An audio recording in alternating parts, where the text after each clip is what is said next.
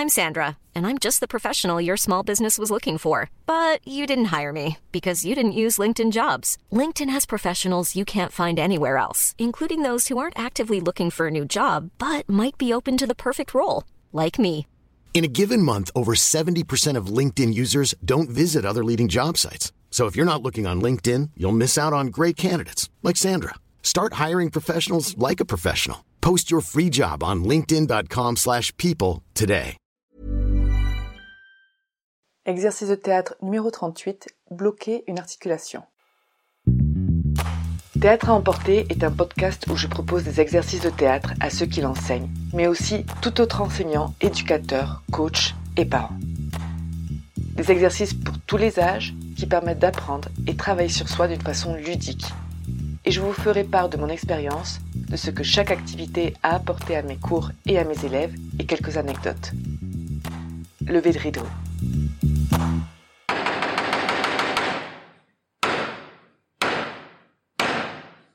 Bonjour, pour cet exercice, nous allons avoir besoin de minimum une personne. On commence avec le déroulement. Alors je vais demander aux participants de marcher dans l'espace, normalement, simplement, sans se toucher, euh, vraiment occuper tout l'espace, ne pas forcément marcher en rond, ce qu'ils ont souvent tendance à faire. Et lorsque j'annoncerai une partie du corps, ils continueront à marcher en bloquant cette partie, en bloquant cette articulation. Par exemple, genou, cou, poignet, coude, cheville, bassin, etc. On peut annoncer l'articulation en question, mais aussi on peut annoncer si c'est par exemple du côté droit ou du côté gauche, par exemple cheville droite.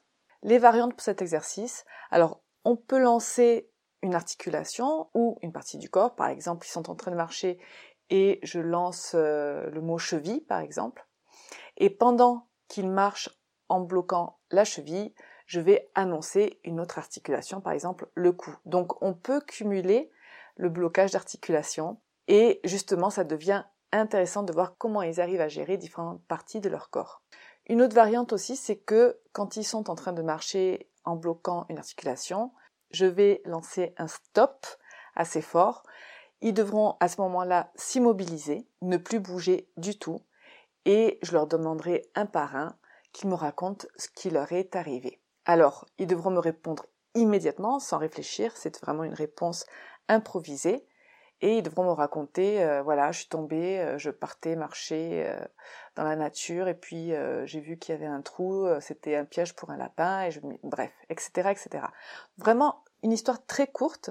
Si je ne suis pas satisfaite, je pose des questions. Ça se passait quel jour, à quelle heure, tu t'habillais comment, voilà, j'essaye un petit peu de leur faire penser, de leur faire imaginer différentes situations et je veux vraiment une histoire inventée.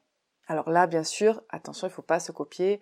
Quand je demande à une personne pourquoi il est bloqué ou qu'est-ce qui lui est arrivé, une autre personne ne pourra pas dire bien évidemment la même chose.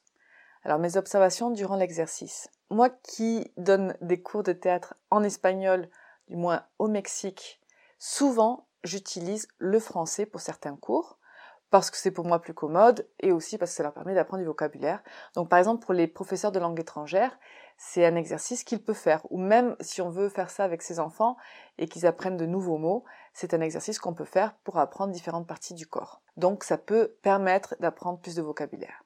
C'est un exercice qui permet de travailler la conscience de son propre corps et de le sentir. Alors ça paraît facile, mais souvent euh, si je vais proposer plusieurs articulations de suite, par exemple, comme je disais tout à l'heure, d'abord la cheville et ensuite par-dessus le cou, eh bien, ils se concentrent souvent soit par le cou, soit par la cheville. En général, c'est la deuxième articulation que je demande et ils en oublient la cheville. Donc, c'est une façon aussi de sentir son corps et de le contrôler.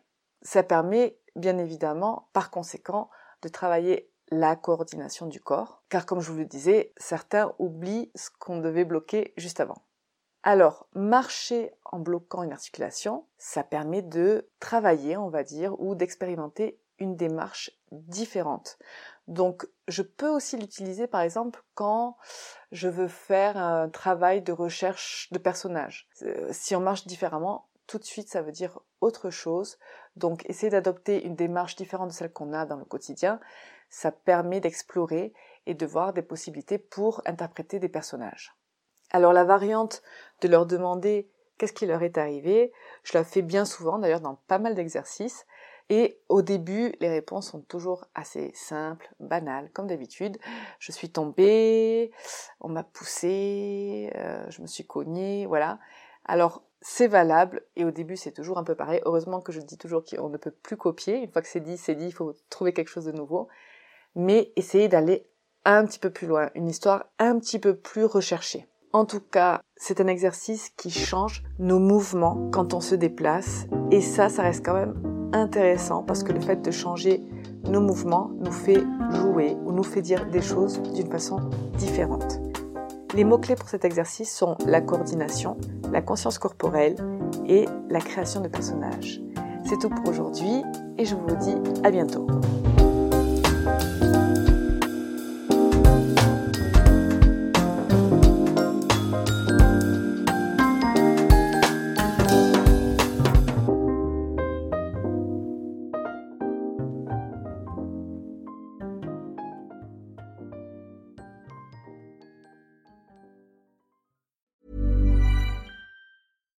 When you make decisions for your company, you look for the no-brainers. And if you have a lot of mailing to do, stamps.com is the ultimate no-brainer. It streamlines your processes to make your business more efficient, which makes you less busy. Mail checks, invoices, legal documents, and everything you need to keep your business running with stamps.com. Seamlessly connect with every major marketplace and shopping cart Schedule package pickups and see your cheapest and fastest shipping options from different carriers with rates up to 89% off USPS and UPS rates. And with the stamps.com mobile app, you can take care of mailing and shipping wherever you are. Make the same no-brainer decision as over 1 million other businesses with stamps.com. Sign up with code program for a 4-week trial plus free postage and a free digital scale. No long-term commitments or contracts. That's stamps.com. Code program.